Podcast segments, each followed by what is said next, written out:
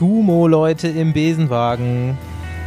Wir haben Folge 69 heute und äh, da man die 69 ja am besten zu zweit praktiziert, haben wir vorhin Schnick, Schnack, Schnuck gemacht und Staufi ist rausgeflogen.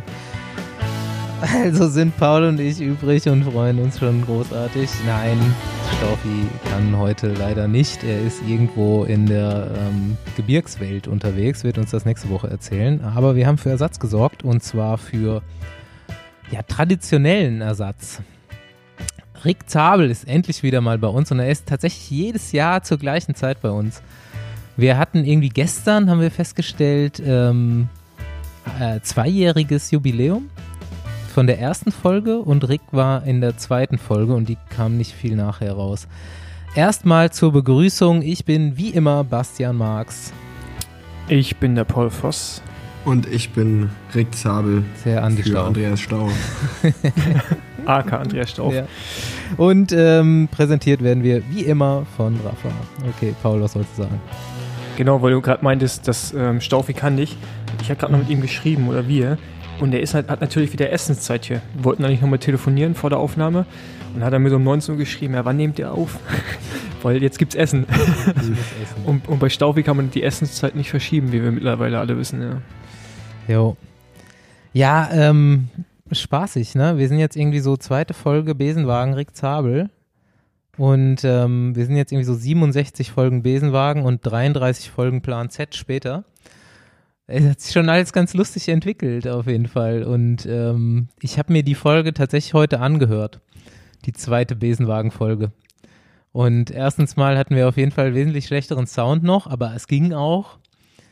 Und zweitens war das der totale Sportpodcast. Wir haben von Anfang bis zum Schluss eigentlich nur über Radsport und so richtig eigentlich es war gar nicht lustig oder irgendwie irgendein Schrott dabei, sondern wir haben komplett die Tour de France analysiert, die natürlich da gerade lief, dann äh, Ricks äh, rausfliegen aus der Karenzzeit und so weiter. Und äh, jetzt haben wir ja seit März labern wir nur Schrott und versuchen das bisschen, was der Radsport so hergibt, ähm, noch äh, hier zu vermitteln an ernsthaften Details. Und ähm, ja, keine Ahnung, jetzt geht's bald wieder los. Wir merken das auch so ein bisschen, so die, die Gäste werden jetzt gerade tatsächlich schwieriger zu erreichen, weil alle so ein bisschen eine heiße Phase in der Vorbereitung haben. Und jetzt haben wir auch einen hier heute dabei, der, der mal nicht aus der Tour de France rausgeflogen ist, sondern die ja vielleicht äh, dieses Jahr noch fahren darf und dann hoffentlich zu Ende und uns heute erzählen kann, wie die Saisonvorbereitung bei ihm so läuft. Aber ich höre nicht auf zu reden. Ähm, wir müssen erst noch mal ganz kurz erwähnen, wir sind ja so in unserem Langzeitprojekt hier Spendenride von mir und da war jetzt am Wochenende die Versteigerung von so einem Kreissägerahmen, so einem neuen von Standard, wofür ich mich nochmal herzlichst bedanke. Und äh, da bedanke ich mich nämlich auch am, beim Max, der hat den ersteigert für über 2000 Euro, was ganz geil ist. Und ich muss da auf jeden Fall sagen, Max Freundin, die das ja vielleicht auch hört, das ist der Mann fürs Leben. Das ist er. Erstens äh, ist er auch Physiotherapeut. Zweitens hat er seiner Freundin dieses Rad ersteigert. Wie, wie cool kann man sein? Und das noch für einen guten Zweck und für mehr Geld, als er eigentlich kostet. Ziemlich cool.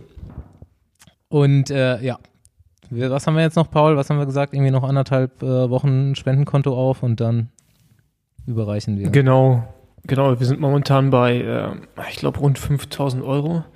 Am Wochenende haben paar, oh, ich weiß nicht, ob ich mir jetzt ein, äh, oder ob ich da jetzt aufs falsche Pferd setze. Ich glaube, es sind Freiburger. Die sind den äh, Texas Pass da im äh, Kaiserstuhl ein paar Mal hochgefahren und die haben insgesamt, glaube ich, 900 Euro erradelt für die Aktion und ähm, ja, die haben das Konto nochmal ganz gut gefüllt. Natürlich jetzt noch mit den 2000 Euro, bisschen über 2000 plus, ich glaube, unsere 600 und paar zerquetschten plus das gleiche von Strava, kommen wir auf eine ganz gute Summe für die, für die Kinderkrebsstiftung. Ja. Endlich mal was Sinnvolles gemacht im Leben. Ja. Eine Sache. Gut fürs äh, Karma.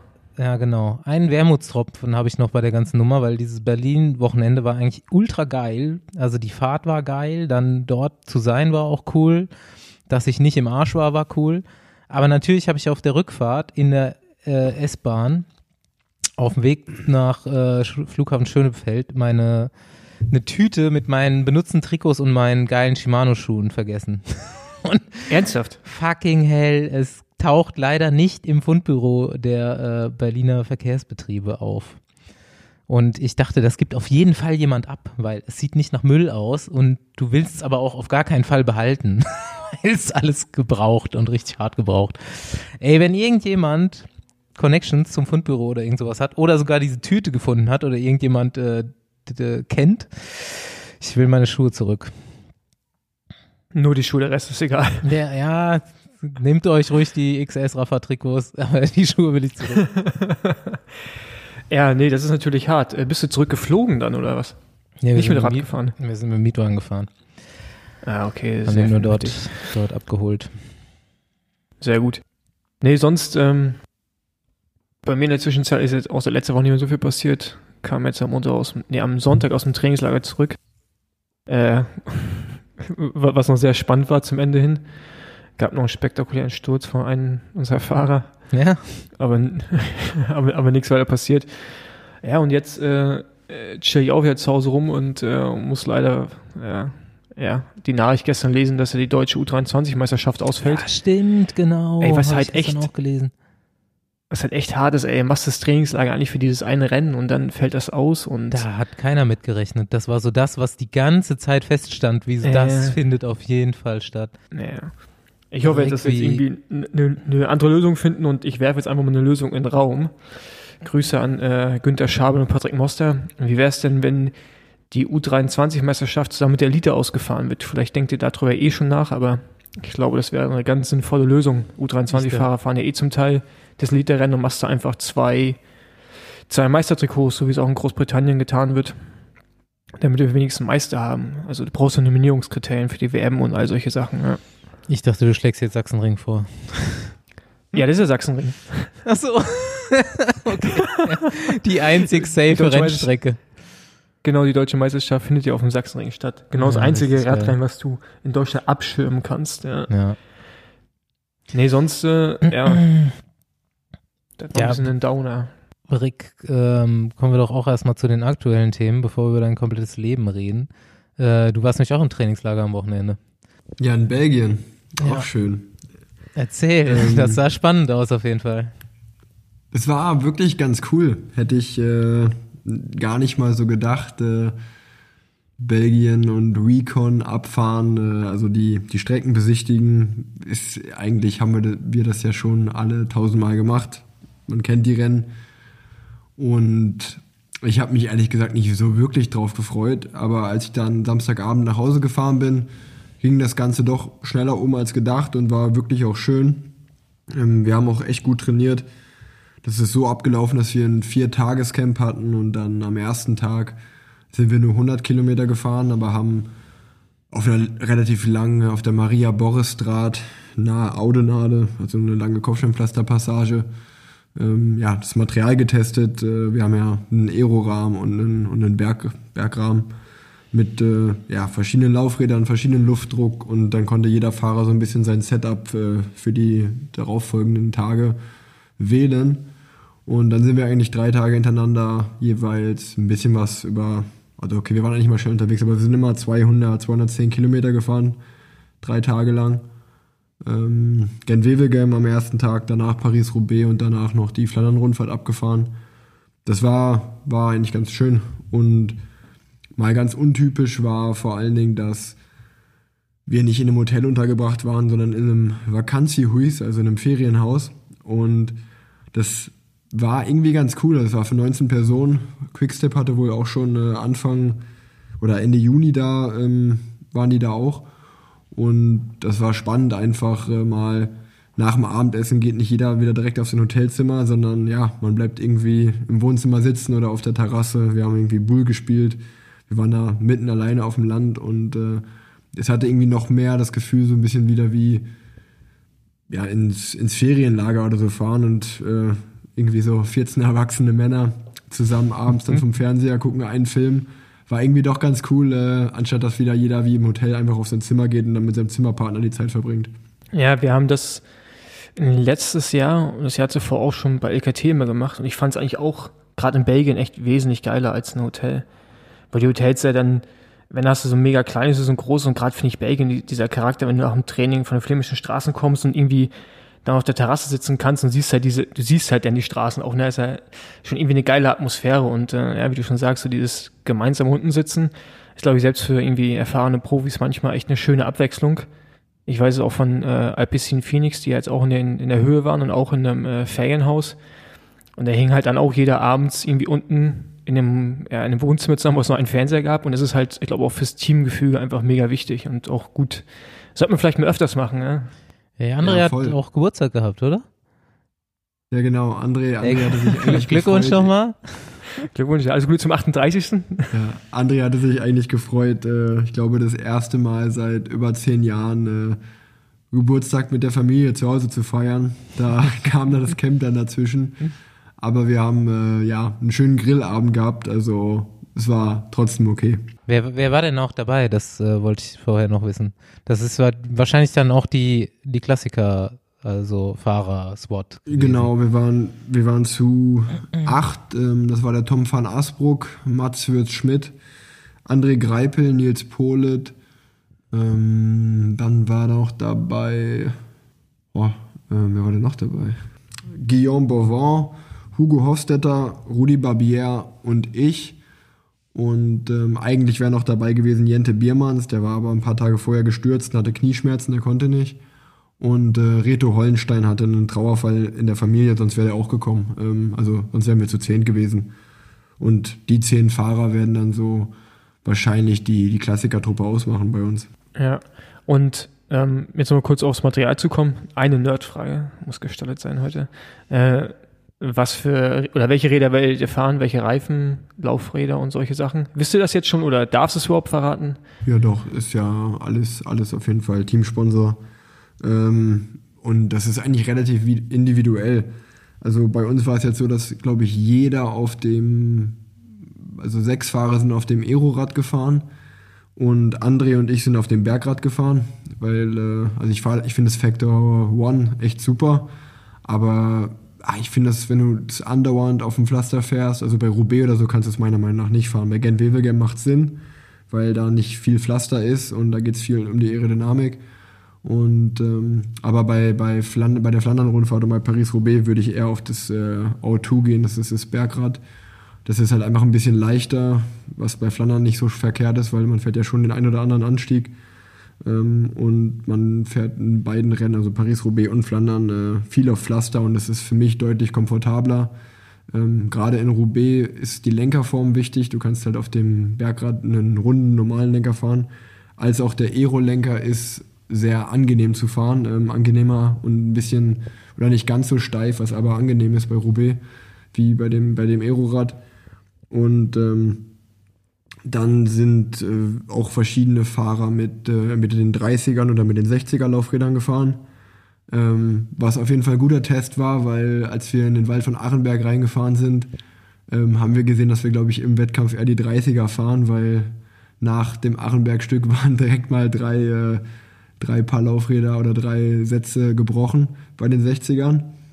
Ähm, von daher war das, glaube ich, ein ganz guter Test, dass man das im Training macht und nicht im Wettkampf. Und ähm, ja, dann kommt natürlich noch die Reifengröße dazu. Also ich bin jetzt äh, bei Roubaix, würde ich auf jeden Fall einen 30er, 30er, äh, 30 mm Reifen fahren. Und ich persönlich bin da jetzt einen Reifendruck so von 4,8 Bar bis 5 Bar gefahren. Und das ja, ist ja auch immer von Fahrer von Fahrer individuell, aber ich glaube, wir konnten schon da viel mitnehmen. Aber wenn dann ok im Oktober, am 25. Oktober Roubaix und solche Rennen stattfinden und es regnet, dann muss man vielleicht wieder alles über den Haufen werfen. Mal schauen. Ja, aber es ist natürlich schon ein, äh, ein Nachteil, ne? äh, wenn man ein nicht Aero, Aero-Rad fahren will, plus noch 30er Laufräder im Vergleich zu anderen Teams, die eventuell ein Aero-Rad fahren, plus 50er, 60er Laufräder, mh, könnte schon ein Nachteil sein. Ich, also ich bin halt vorhin auch gespannt, was Nils fahren wird, weil für den wird es ja, denke ich mal, sehr relevant sein, welches Material der fährt. Ja, das Problem, auch, das, auch von seiner Fahrweise her. ja, das Problem bei dem, ich, also ich glaube, es kommt auch nochmal extrem drauf an, ob bei dem Rennen äh, Rücken- oder Gegenwind ist. Ähm, wenn Rückenwind ist, dann äh, macht das Aerorad schon deutlich mehr Sinn. Das Problem ist aber, dass du maximalen 27er Reifen äh, nur fahren kannst, weil sonst passt der Reifen nicht mehr durch die Gabel durch vorne. Und ein 27er Reifen ist, zu, äh, ist halt nicht Naja. dick genug. Ähm, das ist das Problem beim Aerorad. Und ähm, also wir hatten auch beim Recon schon ein paar Platten und es waren halt alles auf 27er Reifen. Ähm, von daher müsste man schon eher mit dem Bergrad fahren. Äh, und da muss man halt darauf hoffen, dass man Gegenwind hat, weil dann ist der Aerodynamik-Nachteil nicht allzu groß. Ja. Ja, jeden Fall spannend. Die ganze Materialfrage finde ich eh immer mega interessant, so gerade bei äh, Roubaix oder auch Flandern, wo das ja schon, die Beine zählen natürlich auch, aber auch gerade die Materialfrage ist ja da extrem wichtig. Ja. Aber da können Ja. wir sicherlich noch zum späteren Zeitpunkt nochmal äh, genauer drüber reden. Ja. Ja, klar. Ähm, ja, ich finde es auch spannend, dass man ja jetzt hier bei diesem neu formierten Team Israel Startup Nation mit einem Favoriten in diese Rennen reingeht. Also man hat ja tatsächlich, und ich finde auch so, dass die, die Mannschaft, so die Helfer jetzt mit dir, André, und eben auch noch so ein paar anderen starken Jungs, ist schon, das ist einfach eine, man kann theoretisch eins dieser Rennen gewinnen. Und ähm, weiß nicht so auch, ich meine, ihr seid auch Kumpels und so weiter, dann gehst du ja schon nochmal, ich vermute mal, ihr geht das nochmal genauer durch vorher, also dass man da mit einer krasseren Taktik vielleicht dann auch am Tag des Rennens reingeht, weil man sich halt einfach irgendwie saugut kennt schon und schon zusammen länger drüber nachgedacht hat. Ja, klar. Also ich glaube, ähm, wir sind jetzt nicht das Team Quickstep oder so, aber wenn man sich die Fahrer so anschaut, ähm, wie du schon gesagt hast, André und ich werden sowieso äh, alles geben, um ein gutes Roubaix zu fahren und dann für Nils vor allen Dingen natürlich nochmal umso mehr. Ähm, aber auch einen Tom van Asbrook, einen Mats Fitz Schmidt, einen Hugo Hofstetter, ähm, das sind alles Fahrer, die, die sehr gut in so einem Rennen fahren können. Also wir haben auf jeden Fall eine, eine schlagkräftige Truppe am Start. Und ähm, ja, auch so ein bisschen äh, mit dem Israel-Trikot an. Äh, ich will nicht sagen Underdogs, aber wir werden nicht die Top-Favoriten sein. Von daher ähm, ist das eigentlich auch immer eine, eine Lage, aus der man ganz gerne fährt, äh, sage ich mal, als Fahrer. Ähm, da, das macht irgendwie Spaß, die, die Großen zu ärgern äh, oder halt alles zu geben, äh, um die zu ärgern. Als, äh, also für, und wir werden einfach leichter auffahren können als die. Mhm. Ja, und trotzdem seid ihr halt mega erfahren, ne? Ich meine, du bist jetzt noch nicht so alt, aber du hast trotzdem schon sau viel Profi-Erfahrung und gerade auch auf den äh, Kopfsteinpflaster-Rennen. Und ähm, bei André ist ja schon öfter so gewesen, dass er auch bei Lotto noch eine ganz gute Klassikerform hatte und da irgendwelche Harakiri-Aktionen gemacht hat fürs Team. Und jetzt hat er halt wirklich mal jemanden, den er bis zum Schluss quasi begleiten kann. Also ich glaube, dass er auch richtig Bock hat. Ich kann mich irren, aber Ja, Ja, also ich denke halt auch, ja, ich denke halt erzähl auch, Entschuldigung, ähm, ich denke halt auch, dass, ich glaube, jetzt fürs Team wahrscheinlich sogar gut ist, dass Corona kam, weil ich denke mal, André wäre ein, oh, ist ein extrem wichtiger Fahrer bei den Klassikern, würde ich jetzt mal von außen so wahrnehmen und er wäre ja normalerweise ohne Corona die Klassiker nicht gefahren, ne, mit seiner Verletzung. Ja, nee, genau. Also ähm, für, für André rein persönlich ähm, kam Corona nicht so schlecht, weil er ganz in Ruhe seine Verletzung ausheilen konnte und äh, jetzt wieder eigentlich einsteigt, da wo jeder einsteigt. Ähm, trotzdem äh, war das Camp auch schon äh, hinsichtlich für nächstes Jahr die Klassiker wichtig, weil es ist natürlich schon komisch, im Juli so ein, so ein, so ein Camp zu machen. Und äh, dann fährt man drei Monate später erst die Rennen. Das ist ja normal, macht man das immer so ein, zwei Wochen vorher. Ähm, und äh, ja, ihr habt es gerade auch schon gesagt, wie die U23-Meisterschaft wurde abgesagt. Äh, die Saison soll wieder losgehen, aber ja, 25. Oktober geht halt schon ziemlich in den Herbst rein. Äh, Mhm. wenn da eine zweite Corona-Welle kommt, weiß man gar nicht, ob die Rennen überhaupt alle stattfinden werden. Wir hoffen es natürlich, aber so eine wirkliche Sicherheit hat halt niemand. Äh, ich bin mal gespannt. Also ich glaube, im Radsport jetzt aktuell wird alles daran gesetzt, dass die Tour de France durchgedrückt wird. Aber alles, was nach der Tour kommt, äh, ich glaube, das kann schwierig werden, falls da die Corona-Zahlen wieder hochgehen. Deswegen bin ich überhaupt gespannt, ob wir überhaupt Klassiker noch dieses Jahr fahren. Ja, der Staufi ist ja auch, ähm, ja, redet ja auch eher so pessimistisch, was das angeht. Ich versuche da optimistisch zu bleiben und hoffe, dass wir da echt einen geilen Herbst sehen, wo halt ein, ein, ein, ein, ein wirres Konzept an Radsport stattfindet, wo du auf einmal äh, Lüttich zeitgleich mit irgendeinem krassen Kopfsteinpflasterrennen hast, also so, völlig Dinge, die einfach nicht zusammenpassen. Sanremo auf einmal zum anderen Datum, aber ich finde es halt mega, also als Fan ist es halt geil, ne? Ja, voll, halt also als Fan ist super, du kannst jetzt drei Monate dir die volle, volle Ladung geben eigentlich. ja, genau, drei Screens ja. gleichzeitig Radsport glotzen, ja. Ja, ähm, aber, wo du auch gerade schon das nächste Jahr angesprochen hast, äh, spreche die teamintern schon so ein bisschen über die, äh, über den Wechsel von, von Chris Froome, auch wenn er natürlich offiziell also es ist schon offiziell, aber wiederum auch nicht offiziell, weil nicht 1. August und so, ne? Aber ähm, wie, wie geht man da mit Tim und Tellen um, so unter den Fahrern? Weil das ist, wäre, also ich meine, weil du gerade meinst, ihr seid Underdogs. Wenn der kommt, seid ihr vom Underdog auf einmal müsst ihr ja liefern, ne? auch gerade ja, bei der Tour. Also es ist ja, also es ist halt irgendwie ein Schritt, den kann ich mir persönlich gar nicht vorstellen, weil das ist ja wirklich so von solide erste Bundesliga spielen zu auf einmal der FC Bayern München sein im Idealfall. Das ist halt nicht nur ein Schritt, es sind ja mehrere Schritte dazwischen. Auch die Fahrer, die kommen müssen, um ihn zu unterstützen, das wird ja eine Riesenveränderung sein. Du hast ja gerade auch verlängert, also von daher für dich ist er eh erstmal safe. Aber ja, ich, krass einfach so. Ja, äh, geht mir genauso. Also ich, ich habe letzte Woche ähm, mal eine Frage bekommen, ob ich schon mal mit Chris Froome persönlich geredet habe. Da war meine Antwort, dass ich ihn 2018 bei der ersten Etappe ist er nach einem Fahrmanöver von mir im Finale gestürzt. Und dann habe ich danach den Tag mit mich mit ihm mal kurz darüber unterhalten. Das war aber auch schon alles. Und äh, jetzt, jetzt wird er nächstes Jahr mein Teamkollege.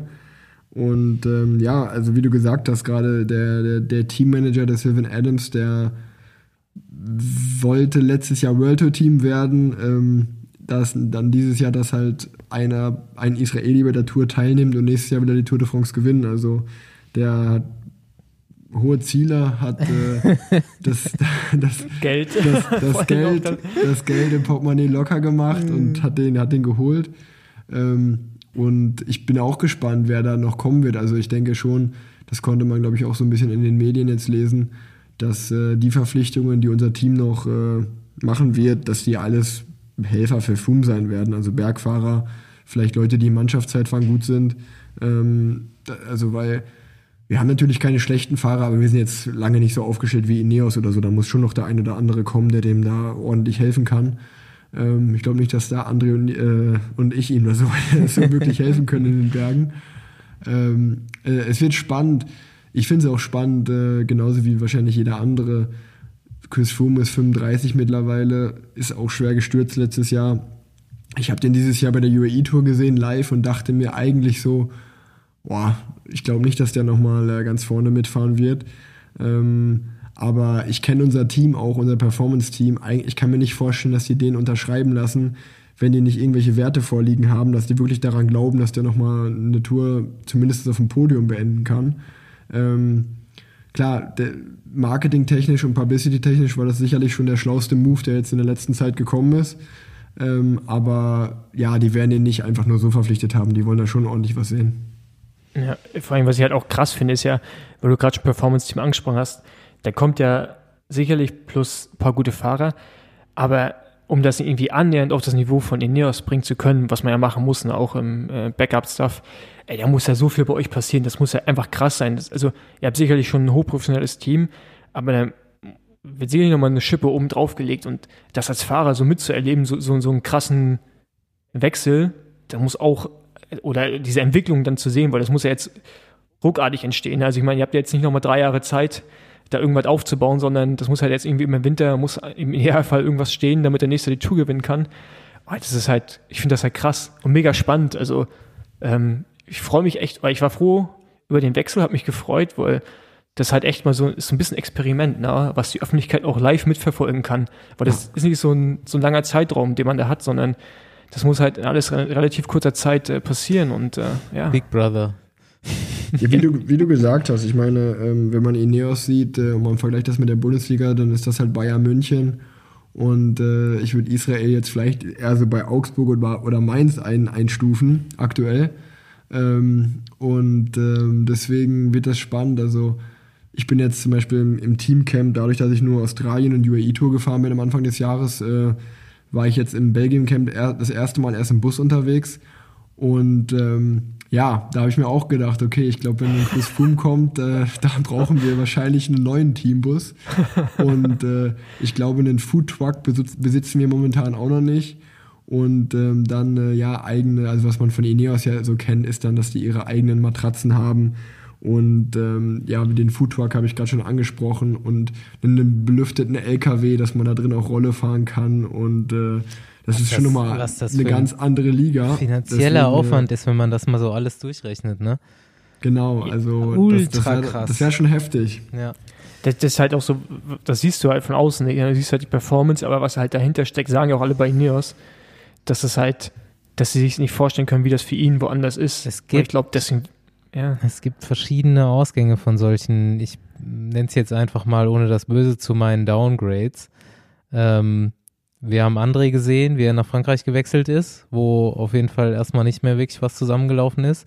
Wir haben jetzt aber dieses Jahr auch Nairo Quintana gesehen, der auch in ein zweitklassiges Team nach Frankreich gewechselt ist, der absolut aufgeblüht ist auch und erstmal so richtig eingeschlagen Ins ist. gleiche Team übrigens, ne? Ins Ja, gleiche ja. Team, wo André weggegangen ist, ja. Gut, Ja, da ist auch nochmal ein bisschen was passiert, glaube ich, in dem Team. Ich glaube, die haben sich auch nochmal für die Saison 2020 nochmal anders aufgestellt als für die Saison 2019. Genau, ich ich, das wollte ich gerade sagen, im Endeffekt äh, bei einer Verpflichtung von Chris Froome, Fumi wird auch nicht einfach blind zu uns wechseln. Der wird, glaube ich, auch seine den ein oder andere Forderung gestellt haben, sei das ein Trainer oder den ein oder anderen Fahrer, der mitwechselt, äh, einen Pfleger. Aber der wird auch ans Team, glaube ich, ganz klare ähm, Richtlinien, sage ich jetzt einfach mal, äh, gestellt haben. Das und das und das will ich haben, das brauche ich, um erfolgreich zu fahren. Und dann wird sich halt immer zeigen, ob so ein Teammanager einfach erstmal Ja und Amen sagt und das verspricht.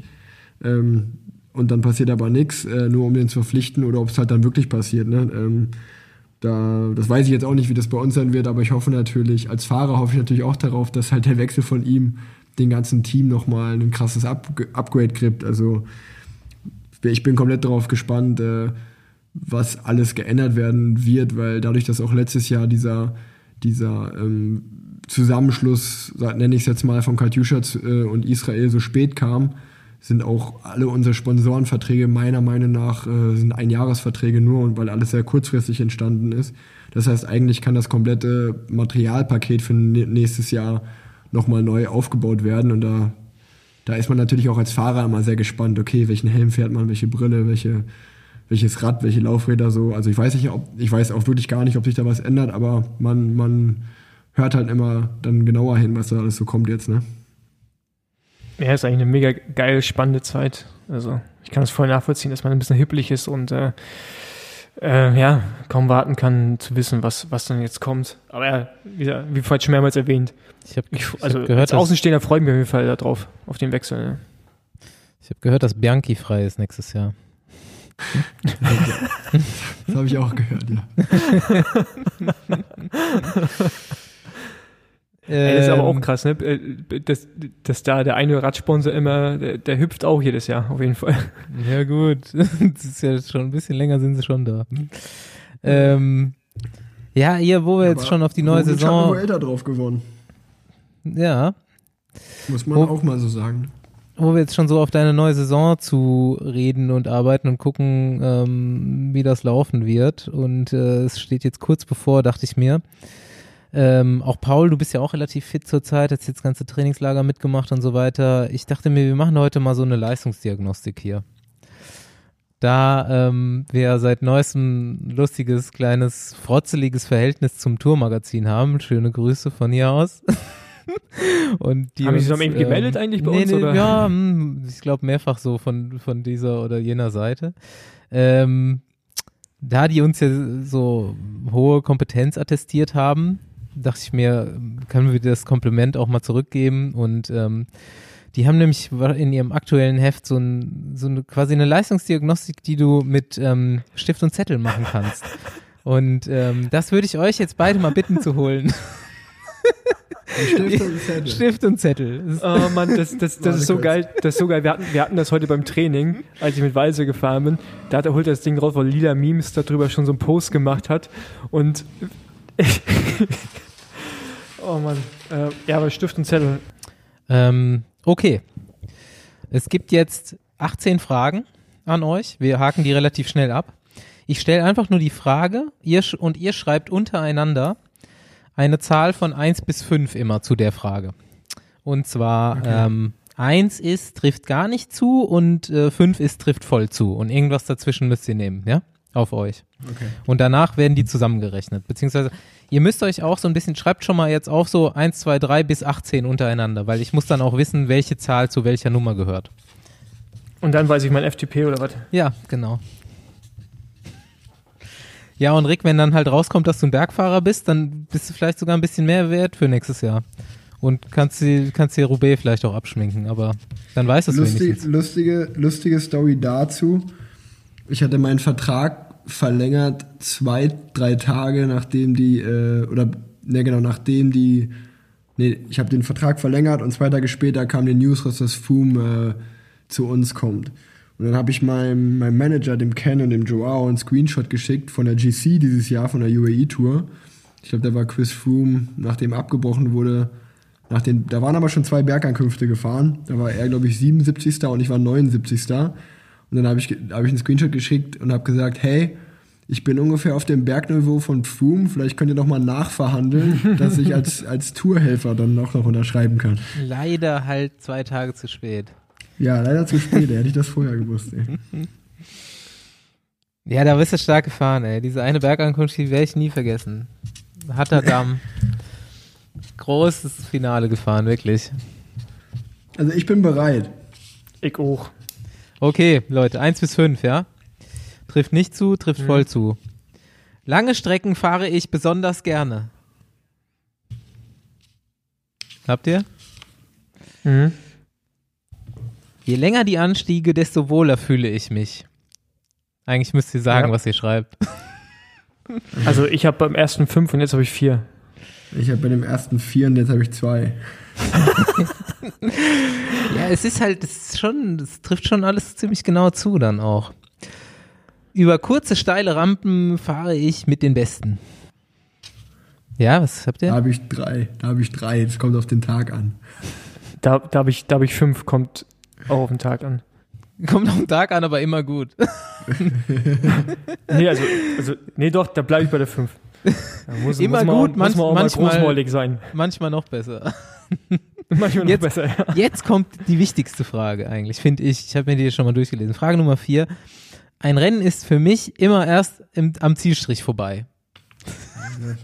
Da mache ich fünf natürlich. Was? Da mache ich eine, da mach ich eine drei. Was ist denn das? Ja, Wie soll man das denn eins bis fünf macht ja gar keinen Sinn. Auf jeden Fall eins. Ich höre als Rennen eigentlich immer gleich. Ja, so als Besenwagenfahrer ist es natürlich. Ähm, Mein Ziel ist der, mein Ziel ist der Besenwagen. ja. Auch nach sechs Stunden im Sattel bin ich immer noch relativ frisch. Relativ ist auch gut. Da habe ich eine vier. Vier. Gut. Ich habe keine Probleme, eine Lücke zu einer Gruppe zu schließen. Okay, warte mal. Da mache ich eine zwei. ja, d- d- das ist so, da mache ich, da mach ich eine vier. Ich glaube, der sagt dir nachher auch deine Aufbaurate, Rick. Okay. Und, und deine, deine V2 Max. Ihr könnt auf jeden Fall in die nächsten Rennen könnt ihr ähm, auf jeden Fall anders eingestellt gehen, bin ich mir relativ sicher. Ihr wisst noch gar nicht, was in euch steckt. Ich rolle bergab schneller als viele andere. Na, Rick, was machst du da? ja, dann mache ich eine fünf. Ey. Da mache ich eine zwei. Da kommt mein Gewicht doch, wieder zum ist Spiel. doch schön, dass ihr zwei so unterschiedliche Typen seid. Das wird spannend. Beim Staufi müsste Ortsschild, fast über eins machen, ne? ja, beim Ortsschild-Sprint habe ich meist die Nase vorn. Ja, da mache ich eine vier hin. Mach ich eine zwei. Außer André fährt mit, dann stimmt das. Ich wollte schon sagen, deine Sprintgruppe ist natürlich, eine Ortsschild-Sprintgruppe ist natürlich auch hochkarätig besetzt. Bei langen Sprints gehöre ich zu den stärksten. Ah, da mache ich aber eine fünf. Also wenn ich was, wenn ich eine Sache kann, dann die. Geht noch eine dreieinhalb? Ja, Fossi, bist du so eine super Minute gefahren letztens. Ja, ist eine Sprint, aber ist ein langer Sprint eine Minute? Nee. Ja, 30 Ja, Sekunden. komm, ne? mach ich eine vier. Ei, ei, ei. Ich kann lange ein gleichmäßig hohes Tempo fahren. Dann mache ich drei. Vier. Im Sprint einer kleinen Gruppe bin ich immer vorne. Da mach ich aber sowas von eine 4 hin. Ja, wenn du eine 4 machst, was dann mache ich eine 3. Also ich meine, ich will jetzt mal auch eine 4 geben, aber da, da bist du auf jeden Fall noch besser. Also, der hätte ich dir jetzt eine 5 gegeben, Rick. Ja, nee, aber wenn Mats Petersen dabei ist, der gewinnt ja immer jeden Sprint statistisch gesehen, hat Ken mir immer erzählt. Ja, statistisch, aber nicht in Realität. Ken sollte Mathematiker werden. Ja. Statistiker. Also. So, Nummer 12, sind wir bei Nummer 12 auch, dass wir das einmal gecheckt Ja. haben bei euch? Ja. Sehr gut. Ich habe ein gutes Tempogefühl. Da gebe ich mir eine 5. Ey. Ja. Ah, das ist noch alte Schule, Mann. Das ist halt. da- Die Frage stelle ich mal LKT-Jungs. Wenn, die- wenn da irgendeiner eine 2 hinschreibt, kriegt er eine Backpfeife, weil die haben alle eine 1. nee, so schlimm ist es nicht, aber das ist auf jeden Fall, das ist halt echt eine krasse Entwicklung, wie Leute ohne Tacho, wenn du fragst, wie viel Watt fährst du gerade, welche Geschwindigkeit, ja, Ja. 200 Watt, aber voll am Drücken, weißt du? Das stimmt. Am Ende eines langen Trainings bin ich meist stärker als meine Trainingspartner. Das kommt ja auch ganz stark auf die Trainingspartner an. Richtig. Da mache ich eine 3. Vier. Da wird es schwer gegen Nils am Ende. Richtig gut äh, entschieden. Wenn ich antrete, gibt es sofort eine Lücke hinter mir. Boah, aber da mache ich aber eine, eine 4 hin, du. Drei. Bei Rick, da fliegen die Vierer einfach nur so raus. Das sieht fast nach einem Allrounder aus. Negative Gedanken lasse ich nicht zu. Fünf. Nee, eins. Dann. So. Zwei. Ah, Da mache ich auch. Da mache ich eine 3 hin. Äh, Also Paul, du Zwei. lässt negative Gedanken zu? Ja, die kommen so und Ja. die kriegen nicht weggedrückt. Okay. Story of my life. Es macht mir Spaß, an meiner Position auf dem Rad zu tüfteln. Da mache ich eine 1 hin. Vier. Hast du, das schon mal Bike, hast, du- hast du schon mal Bikefitting gemacht? Ich Ja? Ja, hat er schon in seinem Podcast erzählt bei- auch. Das habe ich schon gehört. bei, äh, bei meinem Kollegen, dem lieben Olli Elsenbach. Weil das ist so praktisch, weil dann, dann lasse ich mir meine Sohlen einstellen, damit ich dann gleich mal da bin. Aber der sagt immer, das ist immer geil, der setzt mich immer auf mein Rad drauf und sagt immer, also eigentlich sitzt du schon gut drauf. Dann sage ich, ja gut, dann muss ich ja nichts machen. Dann kann ich ja wieder gehen jetzt. Ist halt bei vielen auch so. Also Aber habt ihr vom Team keinen, habt ihr keinen Performance-Typen, der euch da irgendwie Aerotest, Positionen und sowas macht? Ähm, die Zeitfahrer haben das, ja. Ich bin aber da, in der Gruppe, in die Gruppe habe ich es noch nicht geschafft bei mir. Ja, das werden wir gleich sehen. Vielleicht bist du ein Zeitfahrer. Ja, das braucht ihr auf jeden Fall dann, ne? So das, ja, nächstes Zeit- Jahr haben wir das. Zeitfahr-Tüfteleien, da muss natürlich jetzt was gemacht werden. Ähm, gut, wo sind wir? Noch zwei Fragen. Ich kann mich gut selbst motivieren. Ja. Da mache ich eine 5 hin. Geil. Vier. Selbst verarschen nenne ich das auch. Ja, stimmt, sicher auch. Im Flachen fahre ich oft schneller als andere. Da mache ich ja auch eine 4 hin. Drei. Rick ist der Vierertyp heute, der ganz klare Vierertyp. So, okay. So, ich sag euch jetzt, welche Fragen ihr zusammenrechnen müsst. Immer drei. Okay. Also die Werte, die ihr aufgeschrieben habt bei den Fragen. Frage 1, 5 und 13 bitte zusammenrechnen. Was habt ihr? Eins, fünf und 13. Da habe ich 13. Da habe ich 11. Okay. Paul, deine Langzeitausdauer ist auf jeden Fall sehr gut. Aber Ricks auch, auch noch ziemlich gut. Ah, sehr gut. Ah, jetzt ähm, 7, 16 und 18 bitte zusammenrechnen. Da habe ich 10. Da habe ich ähm, n- neun. Okay. Aerodynamik, Rick, du bist besser. Boah, Alter, Junge. Du, du, brauchst gar, du brauchst gar kein Aerofitting. ne? So richtig. Wobei, ihr müsst natürlich immer wissen, ne, 15 ist die Maximalpunktzahl, die hier zu erreichen ist. Also Also beide, beide jetzt, beide noch auf jeden Fall ausbaufähig. Ähm, 4, 15 und 17. Oh, da habe ich 13. Habe ich elf. Boah, 13 ist gut, Rick. Mentale Stärke, Oh. Oh, stabil, richtig stabil. richtig stabil. Sehr gut. 3, 6 und 9. Da habe ich 10. Da habe ich 13. Anaerobes Stehvermögen. Paul, richtige Maschine. Ausdauer, Ausdauer und Stehvermögen. Anaerobes Stehvermögen. Also, ohne Sauerstoff ist Paul richtige, ballert richtig so, jetzt kommen die wichtigsten äh, Werte. Sprintpower. Da habe ich zwölf. Habe ich mich verzählt? Nee, sind echt nur. Sind echt nur 8. Wie viel hast du, Rick? Zwölf. Naja, es ist, es ist einfach, der Test stimmt einfach. Paul ist halt nicht so gut im Sprint wie Rick. Und jetzt Königsdisziplin FTP. Boah. 2, 10 und 12. Da habe ich zehn. Habe ich auch äh, 13. Boah. Jetzt müssen wir nur noch eine Sache ausrechnen, nämlich euren BMI. Ich glaube, Rick ist schon hier das Standardbeispiel. Körpergewicht, ist der Otto Normalverbraucher. Körpergewicht geteilt durch Körpergröße zum Quadrat. Beispiel 75 Kilogramm geteilt durch 1,8 mal 1,8. Also 1,8 mal 1,8 zuerst rechnen bitte. Körpergröße. Rick, wie groß bist du? Also ich muss dann 1,84 mal 1,8 rechnen. Nee, ein- 1,4 1,84 mal 84. 1,84. Was? 1,8. Ja, ey, nee, jetzt bin ich verwirrt. Es Jetzt ist sag mal, was wir machen müssen. Es ist Quadrat. Paul, wie groß bist du? Ich bin 1,78. 1,78 mal 1,78. Und jetzt euer Körpergewicht geteilt durch die Zahl. 0,043. Nee, es kann nicht sein. Ich habe ich hab 20. Hä? Was, Du was, musst doch 1,84 mal 1,84 rechnen. Oh, 22,5 Rick. Das, das, das ist aber grenzwertig. Nee, aber das ist ja auch so ein Humbug, Mann. Also, der BMI ist die bescheuertste Größe in der kompletten Medizin, aber es wird irgendwie durchgezogen. ja. Ey, du, du, du siehst dann, das ist manchmal so krass. Ich habe ich hab eine Athletin, die ist halt ausgezehrt bis, also die ist einfach richtig dünn. So, Mhm. da, da will ich jetzt nicht sagen, wir müssen so abnehmen. Und der hat halt ein BMI von 20 oder irgend sowas. weißt du, wo du denkst, das, das passt halt nicht. Also, das ist halt ein kompletter Schwachsinn. Ja, Paul, was hast du? Ich habe 20.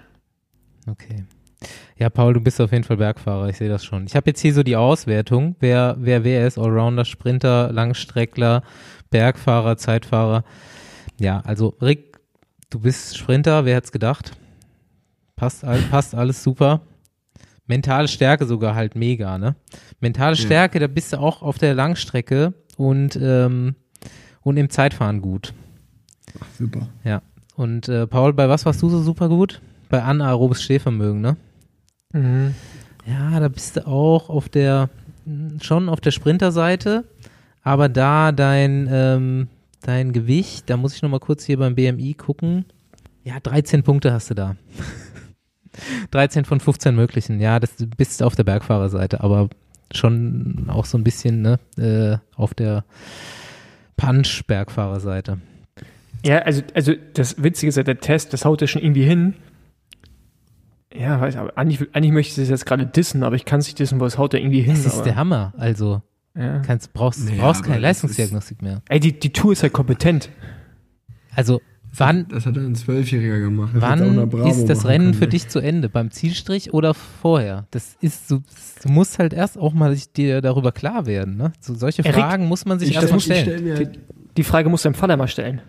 Ich stell mir, ich stell mir halt lustig vor, wie so ein erwachsener Mann sich damit mit, mit Chef Nicht- nicht so Kinder wie wir. So, Ähm, so hinmacht. Ey. das ist erinnert mich an ein ganz tolles Jean-Claude Leclerc-Zitat. Ich freue mich schon, ihn bald wieder zu hören.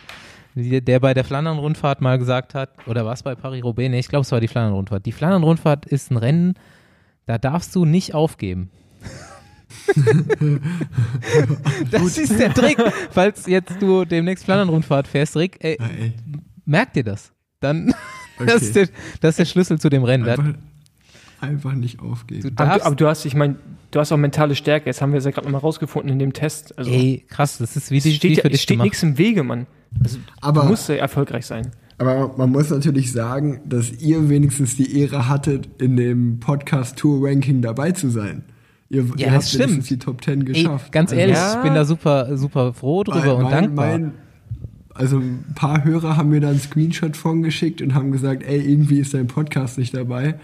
Und dann hat irgendjemand von der Tour zurückgeschrieben, macht euch keine Sorgen, wir machen bald noch mal eine Erweiterung von Platz 10 bis 15, da ist er dann dabei. da habe ich dann gesagt, ey, vielen Dank. Ey. Ey Mann, also warum sind die eigentlich so hart am Dissen? Ich glaube, die haben Komplexe, oder? Jede Werbung ist gute Werbung und genau das machen wir jetzt auch Richtig. gerade für die Tour. also Freunde bei der Richtig. Tour, schönen Gruß. Was sich liebt, das neckt sich. Radsport in genau. Deutschland, ähm, Medien. Kauft euch den, kauft euch den FDP-Test von der Tour. Richtig geil. So, jetzt können wir ja Aber, langsam ja. mal. Ähm, ja, hast du noch was Abschließendes dazu zu sagen? Nee, ich wundere, ich habe mich, ich habe mich gerade gefragt, ob Rick da eine 0-0 trinkt oder ein normales Bitburger. Aber auf jeden Fall, Do- null. aber auf jeden, ah 0-0 auf, und Dosenbier. Warum denn das, ist noch, Dosenbier? das ist noch von, von dem Junggesellenabschied Wie beim meiner- Junggesellenabschied gab's 0-0. mei- meiner, meiner Frau da geblieben. Ja, die ist ja schwanger, die darf nichts trinken. Deswegen äh, durfte die dann nur sowas verzehren. Und da kaufst du dir Dosenbier. Ja, ich weiß nicht, wer das gekauft hat, aber es stand bei mir im Kühlschrank und somit habe ich das jetzt getrunken. Jetzt haben wir auch direkt die Überleitung da, wo ich sowieso hin wollte, weil, okay, Radsport ist unser Leben, aber bei äh, dir sind jetzt so ein paar private Sachen passiert, die alle ganz geil sind. ja, einfach mal so in ein paar Monaten werdender Vater geheiratet und dann gut, Vertragsverlängerung haben wir schon, bleiben wir, bleiben wir bei den privaten Sachen. Ja, herzlichen Glückwunsch. Das, ähm, das sieht ganz geil aus bei dir. Dankeschön, Läuft. Dankeschön. Junge Mädchen. Junge, Name, weißt du schon? weiß ich Rick, schon. Ju- Ja. Rick Junior? Rick, Rick mit, nur mit K. Nur mit Genau. K, genau. Ja, geil. Also da hast du echt einen Nachfolger. Und hast jemanden, der dir die Technik nochmal erklärt. Der Ja, ist, und vor allen Dingen habe ich im Gegensatz zu Nils einen anderen Jungen gemacht. Das ist das Allerwichtigste. Ah, wie hat, ah, Nils hat auch eine, auch eine Tochter. Ja, Ah, stimmt. Und äh, Andrea hat drei Töchter, ne? zwei Töchter. Zwei. Ja. Aber das Gute ist, er hast ja direkt im Freundeskreis, hat dein Sohn dann ja auch, äh, Direkt. ich, sag, ich sag, ich sag nichts, ich sag nichts. Gute Freundinnen, ja. wann ist es ja, soweit? genau. ja. Im November. Also eigentlich dann, wenn die Saison zu Ende ist, äh, gehe ich direkt in die Vaterschaftszeit, kann man so sagen. Habe ich eingereicht beim Team. Ich gehe nicht in den Vaterschaftsurlaub. Nee, ähm, aber passt, passt gut eigentlich. Ja, freust dich? Ja, sehr, sehr. Also war wirklich äh, auch unerwartet und ähm, aber ich freue mich sehr. Ähm, sollte alles so sein, glaube ich. Äh, die Verlobung, ich habe mich ja verlobt, als ich aus Australien zurückkam. Und ähm, ja, dann muss es irgendwie auch in der Zeit passiert sein. Ähm, haben wir nicht so gut aufgepasst, was aber nicht so schlimm ist. Und äh, dann ist eigentlich eine ganz lustige Story, dass in der Nacht, als wir in der UAE-Tour in Quarantäne versetzt wurden, ähm, also irgendwie um 1 Uhr hat's geklopft und erst war, okay, das Rennen ist abgebrochen, wir sind jetzt hier auf jeden Fall mal zwei, drei Tage in Quarantäne. Als ich eigentlich mich dann von dem Schock erstmal erholen wollte, mich wieder schlafen gelegt habe und gerade im Bett lag, äh, in Deutschland ist ja ein bisschen Zeitverschiebung, die sind drei Stunden äh, zuvor noch. Ähm, also dann war bei mir drei Uhr nachts und hier war es vielleicht so zwölf oder so. Ähm, das war auch der Tag, wo Leonie das dann über den Schwangerschaftstest erfahren hatte und hat mir dann abends, weil sie nicht schlafen konnte oder weil sie es nicht abwarten konnte, mir das erst zu sagen, wenn ich wieder da bin, ähm, hat sie es mir dann auch dann gesagt äh, und dann lag ich die ganze Nacht wach. Also habe ich da auf jeden Fall äh, schöne paar Tage in, in Dubai gehabt, äh, in meinem Hotel, im Hotel eingeschlossen, aber mit der News wenigstens, dass ich Papa werde, ja. Ja, geil. Ähm, ja, Hochzeit jetzt vor kurzem gewesen. Ich musste auch direkt mal äh, in eigenem Interesse einhaken, weil äh, mein bester Kumpel und auch Radsportler jetzt auch heiratet in zwei Wochen. Und Wer ich brauche ich brauch Tipps hier, Patrick Schubert. Ah, okay. Ähm, ich hier der neue äh, Road Captain Teamchef von Marcel Franz, wo wir letztens drüber geredet haben. Ah, warte, ja. Ähm, ich brauche Tipps, was ich denn zur Hochzeit schenke. Hi, Fabio. Äh, ich hatte eigentlich eine super äh, Geschenkidee, aber es hat nicht geklappt. so, Radsportler heiratet. Ich meine, ich kann immer natürlich irgendwie Geld für äh, Reise und so einen Scheiß schenken, aber vielleicht fällt uns ja noch was Geiles ein. Vielleicht habt ihr eine geile Idee. Auch ihr Hörer bitte melden, wenn ihr geile Ideen habt. Ja, mit, mit, mit dem Laufrad vor der Kirche stehen und in die Luft halten. Ja, richtig gut. das ist mein Geschenk an euch. Erzähl mal, Rick, wie war das bei euch? Was, Bei hat man, uns, was hat man so äh, geschenkt zur Hochzeit? Was kriegt man da? Ach, wir, wir haben uns, äh, wir haben extra in die Einladung geschrieben, dass wir uns äh, nichts groß gewünscht haben. Nur Geld. Weil, nee, nicht mal das, weil, ähm, weil das eigentlich, also wir, wir haben das jetzt, das war ja eigentlich alles ganz anders geplant. Also der ursprüngliche Plan war, als es noch kein Corona gab, dann nach dem Antrag, ja, wir heiraten dieses Jahr im Oktober. Ähm, dann kam Corona, beziehungsweise kam auch die News, okay, äh, Leo ist schwanger. Dann haben wir gesagt, okay, ähm, dann war relativ klar, dass Leonie nicht mit Babybauch im letzten Monat heiraten will. Ähm, von daher haben wir dann direkt gesagt, okay, wir machen die richtige Hochzeit erst nächstes Jahr, 2021. Ähm, aber dann, wo jetzt dann äh, im Juli alles so ein bisschen gelockert wurde, ist es einfach einfacher, wenn wir schon äh, zusammen sind, also verheiratet, äh, für den Kleinen, wenn der kommt, dass dann er direkt meinen Namen trägt und diese ganzen Dinge, dass man dann nicht die Vaterschaft erst anerkennen muss. Und somit äh, fanden wir uns, fanden wir es dann schön, eigentlich innerhalb von drei Wochen relativ spontan haben wir ja eine Location gefunden und im ganz kleinsten Kreis eigentlich mit engsten Familie und Freunde dann äh, ja eine kleine Hochzeit gefeiert. Haben aber direkt gesagt, okay, das ist nur die Corona Edition so ungefähr, alles bleibt klein und wir wollen keine großen Geschenke, weil die richtige Hochzeit wollen wir erst nächstes Jahr dann machen. Ja, was gibt's da auch so irgendwie so Rituale jetzt? Standen da auch Leute mit Laufrädern vor der Kirche oder haben Reis geschmissen oder so? Also ich, ihr wart ja noch gar nicht in der Kirche wahrscheinlich, ne? Nur Genau, nee, ähm, wir waren nicht in der Kirche, wir waren nur beim Standesamt, äh, da durften auch sowieso nur die Trauzeugen und die Eltern mit rein. Und ähm, dann die, dann hatten wir noch eine, eine freie Trauung in, in, der, in der Location. Die Standesamtin war, Standesbeamtin war so nett, dann noch sozusagen mit uns zu unserer Hochzeitslocation zu fahren. Hat da, hat da dann eine freie Trauung gemacht, dass auch alle anderen Gäste dabei sein konnten. Ähm, wo wir ja schon praktisch eigentlich verheiratet waren. Das war auch symbolisch, aber war wirklich schön. Und äh, ja, dann haben wir eigentlich die ganz normalen kleinen Bräuche haben wir mitgenommen, also sowas wie Hochzeitstanz und äh, Hochzeitstorte anschneiden. Äh, aber ja, sonst haben wir eigentlich relativ alles easy gehalten. Wir wollten, also ich habe auch keinen Anzug getragen und nix und auch niemand auf der Hochzeit hat einen Anzug an. Also wir wollten das alles locker und lässig haben.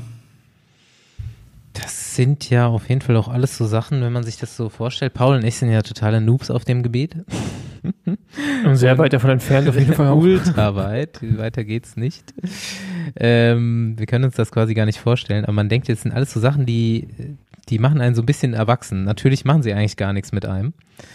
So, aber ähm, das gehört ja so zum Standard-Repertoire vom Erwachsenwerden. Heiraten, Kinder kriegen und so weiter. Also was, wie, wie fühlt sich das an für dich?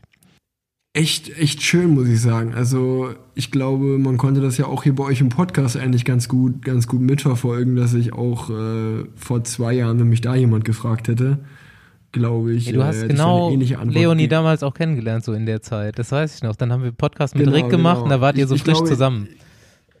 Genau, ich glaube in der Folge 2 habe ich das gesagt, dass ich jetzt seit kurz eine, eine, eine, eine Freundin habe, äh, weil da ja auch viele Nachfragen kamen, so wegen dem Spitznamen der Löwe und so. Das wurde ja dann nochmal noch mal bekräftigt in der Folge mit Nils später. Und ähm, ja, also ist ja auch kein Geheimnis, sage ich mal, dass ich auch äh, länger Single war und äh, die Zeit äh, auch genossen habe. Aber ja, dann war es halt so, dass irgendwann Leonie in mein Leben getreten ist und das dann eigentlich relativ schnell für mich klar war, ähm, dass, dass ich nur noch diese Frau will. Das hört sich zwar immer so kitschig an, war aber einfach so. Und ähm, ja, dann, ich glaube, dann auch wieder, um so ein bisschen die Brücke zu, zu eurem Podcast zu schlagen, war letztes Jahr dann ähm, eigentlich nach, den, nach dem Krankheitsausfall oder als ich krank geworden bin bei der Tour und dann eigentlich im zweiten Jahr hintereinander bei der Tour aussteigen musste, was mir wirklich äh, damals echt krass eigentlich so ein bisschen das Herz gebrochen hat. Und ich da auch nicht so richtig wusste, okay, Radfahren, äh, will ich das jetzt noch weitermachen? Äh, bin ich bin ich vielleicht einfach nicht gut genug oder so, einfach viele Selbstzweifel auch hatte. Und ähm, dann kam noch die Situation mit dem Team dazu, dass halt das Team ja aufgehört hat und ich nicht wusste, okay, äh, fuck, wie läuft das jetzt ab mit dem Vertrag? Kriege ich einen Vertrag? Äh, was passiert mit meinem eigentlich dem eigentlichen Vertrag, den ich noch mit dem Team habe, wird der irgendwie von dem neuen Team übernommen oder nicht? Also da standen einfach viele Fragezeichen im Raum und ich glaube, das war auch einfach eine Zeit, ähm, in der ich auch nicht wirklich angenehm war als Partner und äh, ich da auch ein bisschen unausstehlich war. Ähm, und das war so eine Zeit, äh, wo halt wirklich Leonie krass für mich da war und eine krasse Stütze für mich war. Und das war auch so jetzt im Nachhinein, ich glaube, wenn man, wo ich sowas hatte wo ich dann echt froh war, dass ich da nicht alleine war, äh, weil ich dann vielleicht echt irgendwie, ja, da vielleicht nicht so schlaue, ja, ich weiß nicht, ob ich da nicht schlaue Dinge gemacht hätte, aber es wäre mir auf jeden Fall deutlich schlechter gegangen, äh, wenn ich da alleine gewesen wäre. Und das sind dann so Dinge, die man einfach im Nachhinein schätzen kann. Und ähm, ja, dann weiß man einfach, okay, irgendwie, wie es so schön, wie es so schön heißt, durch gute und durch schlechte Zeiten. Und jetzt ist wieder ein, wieder ein knappes Jahr vergangen. Und ja, ja, wie ihr gerade gesagt habt, ich habe meinen Vertrag gerade verlängert, ich werde Papa, ich bin verheiratet jetzt und äh, ich war auch jetzt mal sehr, sehr lange zu Hause, was ich auch genossen habe. Ich freue mich natürlich jetzt auch wieder krass, dass die Rennen losgehen, aber ähm, ja, es lässt einen irgendwie schon erwachsen werden, aber gleichzeitig ist es sehr schön und dieses Erwachsenwerden hört sich ja auch immer irgendwie so, ich bin ja immer noch der, der gleiche Blödkopf wie immer eigentlich, sag ich mal. Das hört, hört sich immer nur so an, außer dass ich jetzt einen Ring am Finger trage, hat sich ja nichts geändert. Es klingt auf jeden Fall alles super schön, super, äh, super geil zu hören und ähm, ich denke mir immer so, ja, solche Zeiten, wo es irgendwie gerade mal das zum Lauf alles klappt, muss man auf jeden Fall ähm, zu schätzen wissen und genießen, genau. weil ist auf jeden Fall nicht immer, bleibt nicht so, ne? Ist immer so ein bisschen Sinuskurve das Ganze. Richtig.